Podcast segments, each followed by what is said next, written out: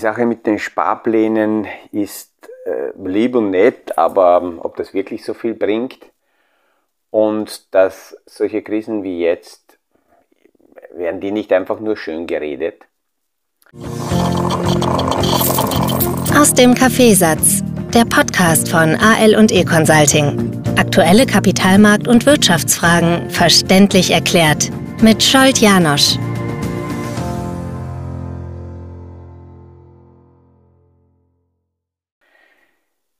Diese zwei Rückmeldungen habe ich auf meine Podcasts bekommen, ähm, gestern, vorgestern, als ich da ähm, darüber gesprochen habe, dass in, in Krisenzeiten und in der aktuellen Situation äh, sinnvoll ist, auf jeden Fall A dran zu bleiben und B mit, mit laufenden Zukäufen die Portfolios äh, weiter auszubauen. Zu dieser, zu dieser äh, Idee, zu diesem Gedanken passt auch eine Aussage, die habe ich irgendwann mal aufgeschnappt, von wem genau, weiß ich jetzt nicht mehr. Da hat ein äh, Fondsmanager gesagt, dass die Millennials dafür beten sollten und dankbar sein sollten, dass es richtige Krisen und Crashs gibt. Gerade in der Jugendphase, in der Anfangsphase eines Portfolios. Und das will ich heute kurz mal beleuchten, um die Frage zu stellen, ist es ist dem tatsächlich so? Und damit können wir auch äh, diese Rückmeldung vielleicht nochmal beleuchten, die ich hier bekommen habe. Ich nehme einen weltweiten Index als Basis. Also die, nehmen wir so, die Welt AG, das ist der MSCI World Index. Da ist nach äh, wirtschaftlicher Gewichtung ist alles abgebildet, alle Regionen, alle äh, äh, Branchenbereiche und in der Berechnung gehen wir davon aus, dass wir die Dividenden reinvestieren. Das heißt, alles, was aus diesen Unternehmen, Fonds, Instrumenten, die hier im MSCI World Index drinnen sind, wenn da äh, Dividende rauskommt, dann wird diese Dividende wieder in diesen Index automatisch reinvestiert. Und das ergibt seit 1977 eine durchschnittliche Jahresrendite eine Jahresperformance von 10,2% Das hört sich jetzt einmal fürs erste recht gut an, aber wir wissen an den Kapitalanlagemärkten, sprechen wir hier nicht, die 10,2% sind nicht wie die Zinsen eine fixe jährlich ausgezahlte Verzinsung, sondern eine langfristige durchschnittliche Rendite. Und wenn wir die Zeit von 1977 bis heute uns anschauen, dann gab es kein einziges Jahr, in dem die Jahresperformance genau diese durchschnittliche 10,2% Rendite war. So, es gibt Jahre, die sind deutlich drüber, über 25, manchmal 30%. Es gibt Jahre, die sind in der Nähe der 10,2, aber nicht genau 10,2. Es gibt Jahre, die sind dann drunter und es gibt auch negative Jahre. Ich nehme jetzt aber die Performance von diesem MSCI World Index nicht von 1977, sondern gehe weiter nach hinten und beginne 1998. Das war zwei Jahre vor dem Platzen der Technologieblase. Also auch nicht an einem Tiefspunkt, weil das wäre unfair, sondern nahe beim Platzen einer Blase. Wenn wir es von 1998 also bis 2022 schauen, das sind in Summe knapp 25 Jahre, dann war hier die Performance im Durchschnitt 6,7 Prozent. Wir könnten, was man normalerweise nicht macht, nur aktuell ist die Inflationsthematik sehr präsent und deswegen sagen sehr viele, ja, aber von diesen 6,7% muss man die Inflation abziehen.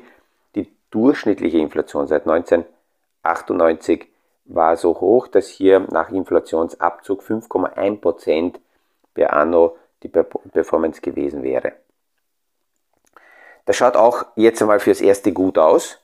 Die 6,7 Prozent, wie ich vorhin schon gesagt habe, äh, ist nur so, dass das kein, kein Zinssatz ist, sondern lediglich eine Durchschnittsperformance, eine durchschnittliche Entwicklung. Und ähm, in diesen in, äh, Jahren von 1998 weg gab es insgesamt sieben negative Jahre. Das bedeutet, dass in sieben Jahren nicht nur das, was ich in dem Jahr angelegt habe, sondern alles, was vorher im Portfolio war, natürlich in negativen Jahren mit hinuntergefahren ist. Die restlichen Jahre waren positiv. Das heißt, wenn ich 25 Jahre hernehme, könnte man jetzt sagen, ist die Wahrscheinlichkeit, dass ich in den 25 Jahren auch negative Jahre haben werde, bei ungefähr einem Drittel. Die, die Performance Jahr für Jahr, welche, welches Jahr wie viel Ergebnis gebracht hat, das ergibt überhaupt keine Logik. Also von außen 25 Jahre anzuschauen und sich die Frage zu stellen, in welchem mathematischen Rhythmus könnte ich hier wie anlegen, um das zu optimieren, das kann man vernachlässigen. Es ist, man kann eher sagen, eine Zufallsfrage, wie die äh, Performance der einzelnen Jahre sich ergibt. Das heißt, man kann bei 25 Jahren aus der Vergangenheit mit hoher Wahrscheinlichkeit diese Performance-Häufigkeit von äh, positiven und negativen Jahren genauso nehmen für die Zukunft, weil die Zukunftswahrscheinlichkeit, also die Zufallswahrscheinlichkeit ähnlich bleiben kann. Gehen wir mal davon aus, dass nicht einmalig investiert wurde, denn das, was ich vorhin gesagt habe, von 1998 bis heute 6,7% würde dann stimmen, wenn jemand nur 1998, in Jänner 1998 einmalig investiert hätte. Ähm, wenn aber nicht nur einmalig investiert wurde, sondern laufend hinein investiert wurde, ergibt sich eine andere Performancezahl. Gehen wir davon aus, dass wir jährlich 10.000 Euro hinein veranlagt hätten. Ob das jetzt runtergebrochen ist auf monatlich oder einmal im Jahr, das vernachlässigen wir jetzt. Sinnvoll ist es natürlich, die 10.000 Euro nicht jeweils einmal, aber man kann es durchaus machen. Mit dem Martin Mikulik haben wir das ja äh, besprochen äh, im, im letzten Video, dass wenn jemand dazwischen spielen wir, was ist im Jahr am optimalsten, was ist am schlechtesten, oder er nimmt einfach immer den ersten Handelstag des Jahres, war er mit dem ersten Handelstag des Jahres meist deutlich besser dran, als der zusätzliche ähm, andere Aufwand, den besten Tag erwischen zu wollen. Also wir nehmen jedes Jahr 10.000 Euro und ähm, schauen uns an von 1998 weg bis 2001, 2002 ähm, was sich da abgespielt hat, weil in dem Zeithorizont von 98 weg, da gab es zwei sehr, sehr deutlich negative Jahre. Das war 2001, 2002 und es waren ähm, die, äh, das Jahr 2008 war auch sehr, sehr negativ. Obwohl monatlich laufend angespart wurde. Hätte man also eine Einmalanlage getätigt, hätte man sieben negative Jahre gehabt. Wenn jährlich dazu gekauft werden würde, dann wären, hätten wir die sieben negativen Jahre nur noch auf drei reduziert. Und obwohl ähm, wir beim MSCI World jetzt teilweise Jahre drinnen gehabt haben mit minus 20 Prozent, und am deutlichsten war es im Jahr 2008 bzw. im Jahr 2001 und 2002, war über diese Zeit mit diesem Sparplan die Rendite nicht die vorherigen 6,7% im Durchschnitt, sondern 7,4. Wir konnten also mit diesem Sparplan die Schwankungen des Marktes recht gut ausnutzen. Das Interessante ist, wenn wir das Jahr 2008 hernehmen, im Jahr 2008 war die Performance minus 40% aber nicht nur auf das Geld, das ich Anfang des Jahres 2008 angelegt habe, sondern natürlich auf alles. Und in meiner Berechnung im Hintergrund, ähm, wir haben gestartet 2000, äh, 1998. 2008 war ja genau zehn Jahre später.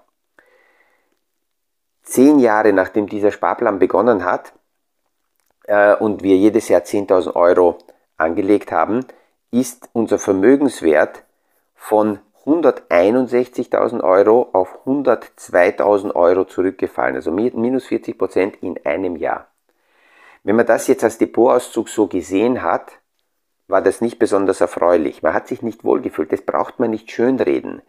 Klar ist es immer besser, wenn die Performance-Zahlen nur nach oben gehen. Aber der Vorteil war, dass, weil das eingestellt war, mit jedes Jahr 10.000 Euro investieren, in diesem emotional belastenden Jahr 2008 haben wir dann auch gekauft. Und ich gebe zu, wäre dieser laufende Sparplan nicht eingestellt gewesen, hätte ich wahrscheinlich auch 2008 kurz mal zusammengezuckt und wahrscheinlich nicht gekauft, wenn die freie Entscheidung dort gewesen wäre. Ähm, jetzt schauen wir uns aber weiter an, was wäre, ähm, wenn ich, wenn ich ähm, äh, diese, diese Schwankungen im Depot ähm, möglichst früh gehabt hätte. Weil es ist ja so, je später starke Ausschläge im Depot auftauchen, umso größer ist die Basissumme und das bewegt mich nicht natürlich dann wesentlich stärker.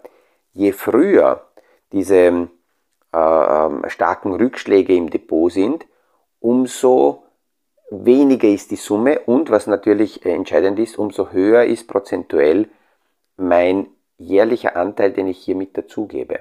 Wenn ich also im ersten Jahr 10.000 Euro eingelegt habe und im zweiten Jahr lege ich wieder 10.000 Euro dazu, heißt es, die Jahressumme, die ich dazulege, macht 50% des angelegten Kapitals aus. Wenn ich nach 20 Jahren 10.000 Euro dazulege, dann ist die Bedeutung von 10.000 Euro natürlich auf die Summe, die ich dann schon aufgebaut habe, prozentuell nicht mehr so bedeutend. Das ist für meinen Einkauf ganz gut, aber für die, für die äh, Frage, wie schaut es aus mit dem gesamten Portfolio, ist es natürlich nicht so ideal.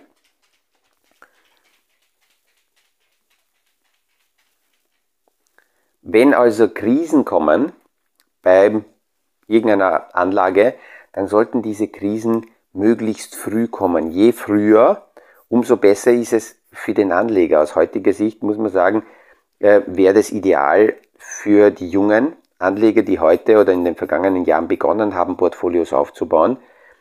Je früher, umso besser. Ich gebe aber offen zu, dass wenn jemand zu Beginn, wenn er beginnt anzulegen, hoch motiviert, gleich negative Performance-Zahlen sieht, möglicherweise sogar jahrelang ähm, ähm, negative Zahlen sieht, dass man da nicht besonders erfreut ist, ist ganz logisch. Und die Gefahr ist, wenn man nicht versteht, was da passiert, dass dann gerade in so einer Phase eine Sparform gestoppt wird. Und dann sagt man, okay, das ist nichts und geht woanders hin.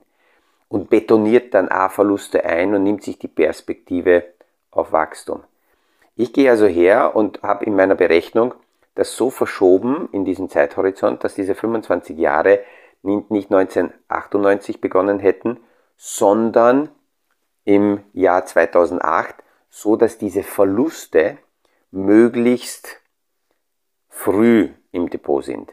Und in der Berechnung kommt dann raus, dass statt dem vorherigen 7,4% per anno, wenn die Verluste möglichst früh im Portfolio waren, plötzlich 9,8% äh, die Jahresperformance waren. Erinnern wir uns nochmal kurz zurück. MSCI World Index hätte in diesem Zeitraum mit einem einmaligen Investment 1998 bis heute durchschnittlich 6,7% erwirtschaftet. Hätten wir aber die Summe nicht einmalig angelegt, sondern monatlich, dann wären wir zumindest bei 7,4, hätten wir sogar Glück gehabt und die Krisen und die Crashphasen wären früh gewesen, am Anfang der, des, des Anlagehorizonts, dann sind wir bei 9,8 Prozent. Ähm, was wäre aber, und das ist die andere Berechnung, die gehört natürlich auch mit dazu, wenn die besten Jahre zu Beginn werden, sein würden bei einem Vermögensaufbau und zum Schluss dann diese schlechten Jahre kommen?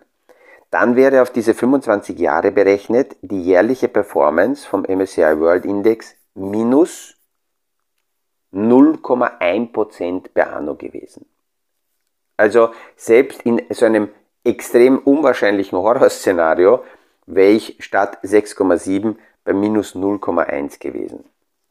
Wenn, wie gesagt, die schlechtesten Jahre zum Schluss gekommen wären, zu Beginn wäre ich dann hoch motiviert, äh, psychologisch im Optimalfall, ähm, also das, was mathematisch optimal wäre, nämlich zu Beginn schlechte Kurse, tiefe Kurse, Crash, Krisenszenario, das wäre mathematisch ideal, aber psychologisch brutal. Da brauche ich Beistand, da brauche ich jemanden, mit dem ich darüber reden kann, der mir auch aufzeigen kann, warum das Sinn macht.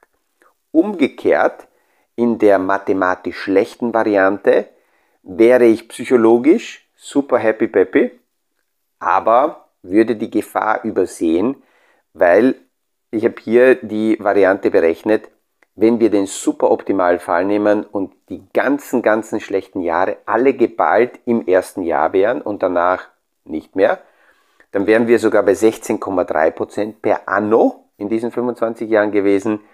Und ähm, äh, man merkt, also ich kann mit den Zahlen mathematisch viele Varianten aus der Vergangenheit berechnen und das ist deswegen wichtig, weil ich da zumindest etwas habe, um mich da ähm, anhalten zu können. Bei Kapitalanlagen und bei Sparplänen ist also wichtig, dass ich das sogenannte Rendite-Reihenfolge-Risiko habe. Ich weiß es nicht, in welcher Reihenfolge welche Jahre kommen werden. Ideal und wünschenswert wäre, nützlich wäre, wenn zu Beginn die schlechten Jahre kommen, weil dann die Wahrscheinlichkeit sich erhöht, dass meine besseren Jahre später kommen. Das ist aber, wie gesagt, psychologisch sehr, sehr belastend. Und ähm, deswegen ist es wichtig zu verstehen, ähm, auch zu verstehen, wie lange Krisen zum Beispiel dauern können, um dann, wenn eine Krisensituation da ist, äh, das zu handeln. Hinunter gehen die Märkte deutlich schneller als dann nach oben. Und deswegen ist es wichtig, die Zeit in der Erholung auch zu nutzen, weil die, die Runterfahrt, die nimmt man sehr passiv meist mit. Wenn man aber nicht aufpasst und an den Tiefspunkten, wo die Stimmung ganz miserabel ist, aussteigt, nimmt man sich die Chance auf die Erholungen. Die Erholungen, die Zukäufe in diesen Phasen haben ja unsere Performancezahlen so gut verbessert. Schauen wir uns ganz kurz mal an, seit 1977, wie viele Krisen haben länger als ein Jahr gedauert. 80 bis 82 war eine recht lange Krise, hat minus 24 Prozent nach unten verursacht und hat zweieinhalb Jahre dann gedauert, um die alten Höchststände wiederzusehen. 1990, das war innerhalb eines Jahres, Anfang des Jahres, Ende des Jahres 25 Prozent Rückgang und hat dreieinhalb Jahre dann gedauert, um wieder die alten Höchststände zu sehen, von den Tiefs weg. 2000 bis 2003 war eine sehr lange Platzen der Dotcom-Blase, fast minus 50 Prozent im MSCI World Index und hat dann 6,6 Jahre vom Tief weg gebraucht, um die alten Höchststände zu sehen. Das heißt, in dieser Zeit war es unglaublich wichtig, weiter aktiv zu sein, in die Portfolios hineinzukaufen. Da konnte man die Performance dementsprechend verbessern. Und dann haben wir 2007 bis 2009 das Platzen der Immobilienblase und dann die Finanzkrise danach. Hier war minus 55 Prozent und es hat 6,4 Jahre gedauert, damit sich die äh, Märkte wieder erholt haben. 2015 und 2016 China-Krise, VW-Dieselskandal, ähm, ähm, haben wir damals gehabt. Und ähm, da hat es 13% Rücksetzer gegeben, 1,6 Jahre gedauert. 2018 und 2019, dass damals die amerikanische Notenbank versucht hat, die Zinsen zu heben, Liquidität aus dem Markt rauszunehmen, minus 15% und 1,7 Jahre gedauert. Und 2022 wissen wir noch nicht. Wir sind jetzt aktuell bei 21% minus. Und wie lang es dauert, bis wir die alten Höchststände sehen. Aber das Wesentliche ist, nach unten geht es also in den meisten Fällen deutlich schneller als äh, wieder nach oben. Ähm, das Interessante ist, es hat selten länger gedauert, diese Abwärtsphase als ein Jahr, außer im Jahr 2000 bis 2003, das war die Dotcom-Blase. Und die alten Hochs, wie gesagt, die dauern dann länger, bis man die wieder sieht. So eine V-förmige Erholung, wie wir 2021, äh, wie, wie 2020 gesehen haben, ähm, hat es noch nie gegeben. Deswegen konnte man sich das damals auch nicht vorstellen. Das ging mit der Aktivität der Notenbanken so stark. Und äh, deswegen habe ich jetzt bei den Krisen 2021 auch nicht dazugenommen, weil an den Kapitalanlagemärkten ist das nicht als Krise empfunden worden. Fassen wir jetzt einmal zusammen. Was sind die, die Dons, was ich nicht machen darf? A. Panikverkauf. B. Sparpläne stoppen, wenn die Märkte nach unten gehen. Ich muss sie sogar aktivieren oder sogar aufstocken. Und die Strategie sprunghaft hin und her ändern. Ich muss mich in Ruhe hinsetzen und einfach mal sagen, okay, was ist meine Strategie, was ist meine Idee und die ziehe ich durch. Was sind die Do's?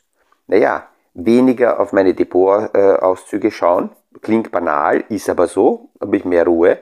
wenn ich keine Sparpläne habe, diese Sparpläne aktivieren oder überhaupt einstellen. Und somit ist es natürlich so, dass Krisen immer negativ sind für Portfolios, speziell wenn ich dann sehe, wie die aktuellen Werte wären. Aber wenn schon, dann ist es gut, zu Beginn das zu haben, in der Jugendzeit zu haben. Wenn ich nach hinten hin noch Zeit habe, fünf Jahre, zehn Jahre, dann kann ich mit solchen Schwankungen besser umgehen. Und je größer mein Portfolio wird und je weiter ich gegen Ende oder äh, dorthin komme, wo ich dann entnehmen will, muss ich natürlich beginnen, die Risiken dementsprechend abzubauen. Ich hoffe, dass ich die zwei Fragen, die mir also hier gestellt wurden, mit diesen Gedanken und mit diesen Zahlenspielen ein wenig beantworten konnte. Und äh, ja, wünsche auch heute wieder einen erfolgreichen Tag. Liebe Grüße, freue mich, wenn wir uns morgen wieder hören beim nächsten Podcast aus dem Kaffeesatz. Das war aus dem Kaffeesatz, der Podcast von AL und E Consulting zu aktuellen Kapitalmarkt- und Wirtschaftsfragen, verständlich erklärt mit Scholt Janosch. Aktuelle Fragen, Rückmeldungen und Anmeldungen zum nächsten Kapitalmarkt-Talk findet ihr auf unserer Homepage www.aleconsulting.at.